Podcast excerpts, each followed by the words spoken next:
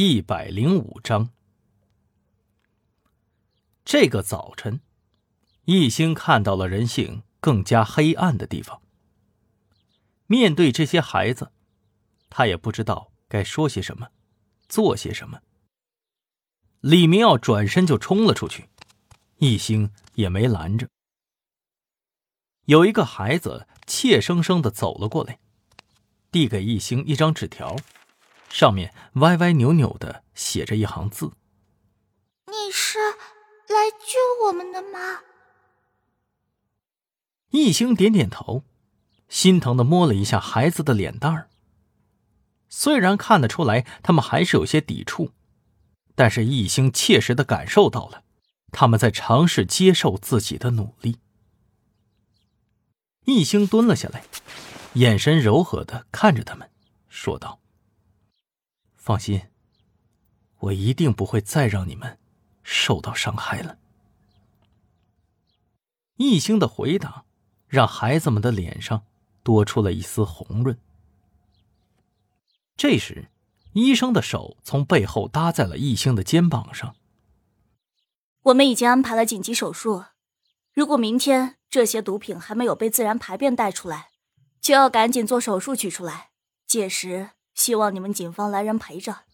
嗯，明白。易星点点头，他知道医生的意思。不过，陪同手术这件事儿，易星倒是觉着有个更好的人选。啊？什么？呃，不不不，我不行。这个案子我得亲自查。易星，你找找其他人吧。电话里。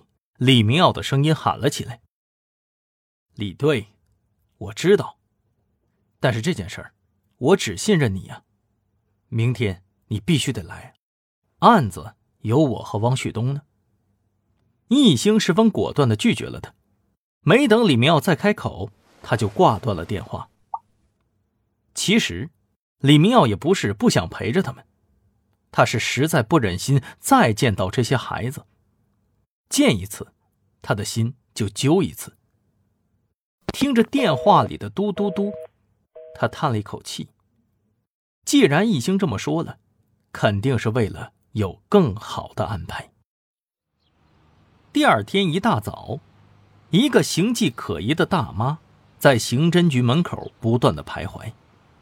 门岗的同志看着奇怪，上前问道：“呃，阿姨。”您是不是有什么事儿啊？呃，李明耀队长在不在啊？啊，您是找他反映情况是吗？他今天出外勤。呃，这样，呃，您先跟我来接待室吧。半个小时以后，大妈没等到李明耀，而是汪旭东。他看着陪坐的小辅警，把他叫到一旁，问道：“哎。”是什么情况？啊，汪警官，呃，这位老人家点名要你们组长来，说是有话要和他说。哦，汪旭东远远的看了大妈一眼，心生一计。嗯，行，呃，这里交给我了啊，你们忙去吧。汪旭东吩咐完，挥了挥手，让他们离开。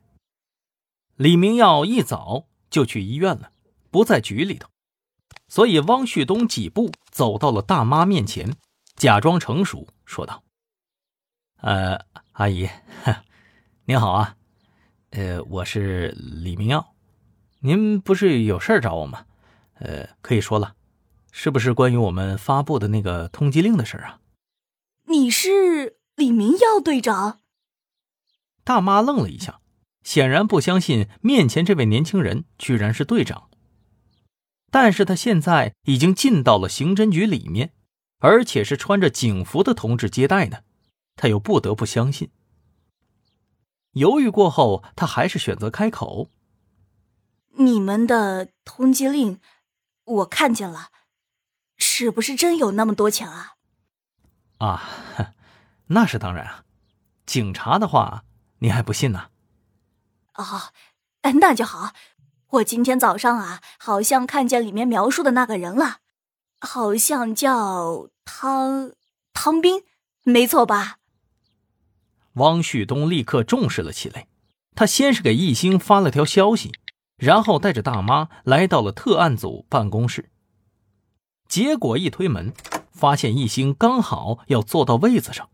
哎，嗯，易顾问，呃，你回来了？什么情况？啊，易顾问，你看啊，呃，这位阿姨说她见过汤斌。啊，真的吗？易星赶忙扶大妈坐下，然后说道：“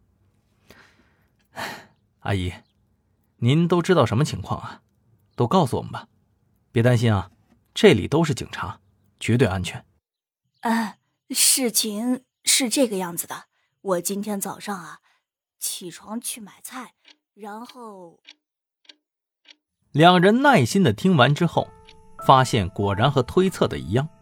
是一个谨慎又凶狠的中年人。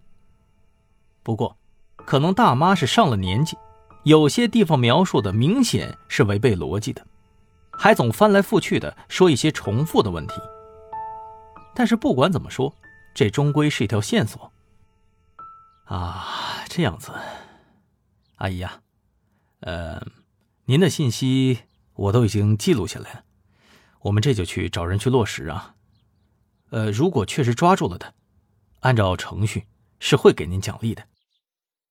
易星安慰他说道，然后示意汪旭东送客。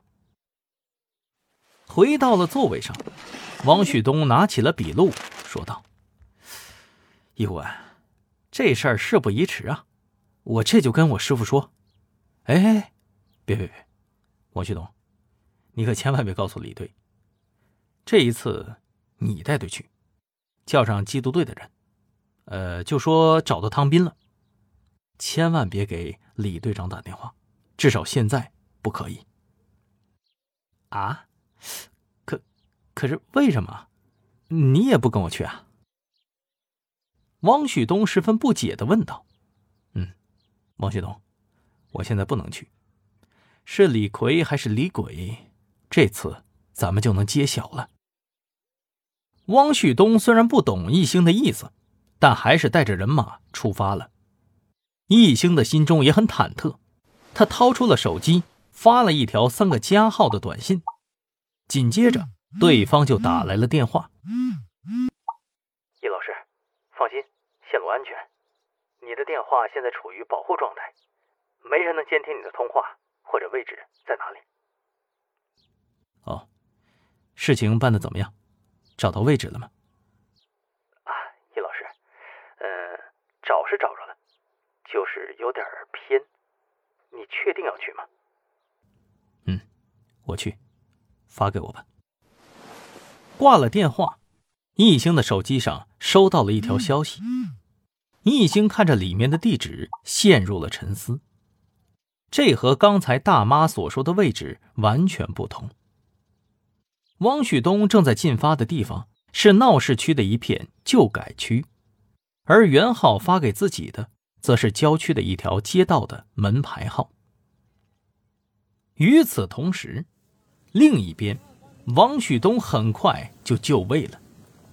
他按照大妈提供的信息进行蹲守，等到大概中午的时候，目标出现了。各就各位，预备，上！一众便衣立刻包围了上去，把那人摁倒在地上。因为是在闹市区，这样规模的行动引起了周围的尖叫和恐慌。尹队长责备地说：“麦东，你也太莽撞了。”尹队，下次我会注意的。收队的时候，他给易星发了一条消息。此时的易星。却出现在一条荒芜的马路边上，站在一栋破旧的民房外面，盯着他看。易星知道这是什么地方，之前听袁浩说起来过。这栋楼是准拆迁楼，房主拿到钱以后就已经搬走了，之后不知道是因为什么原因，房子许久都没人拆，于是不知道从什么时候开始。这里成了一个贫民窟，人来人往，人流量十分的大。希望这次能成功。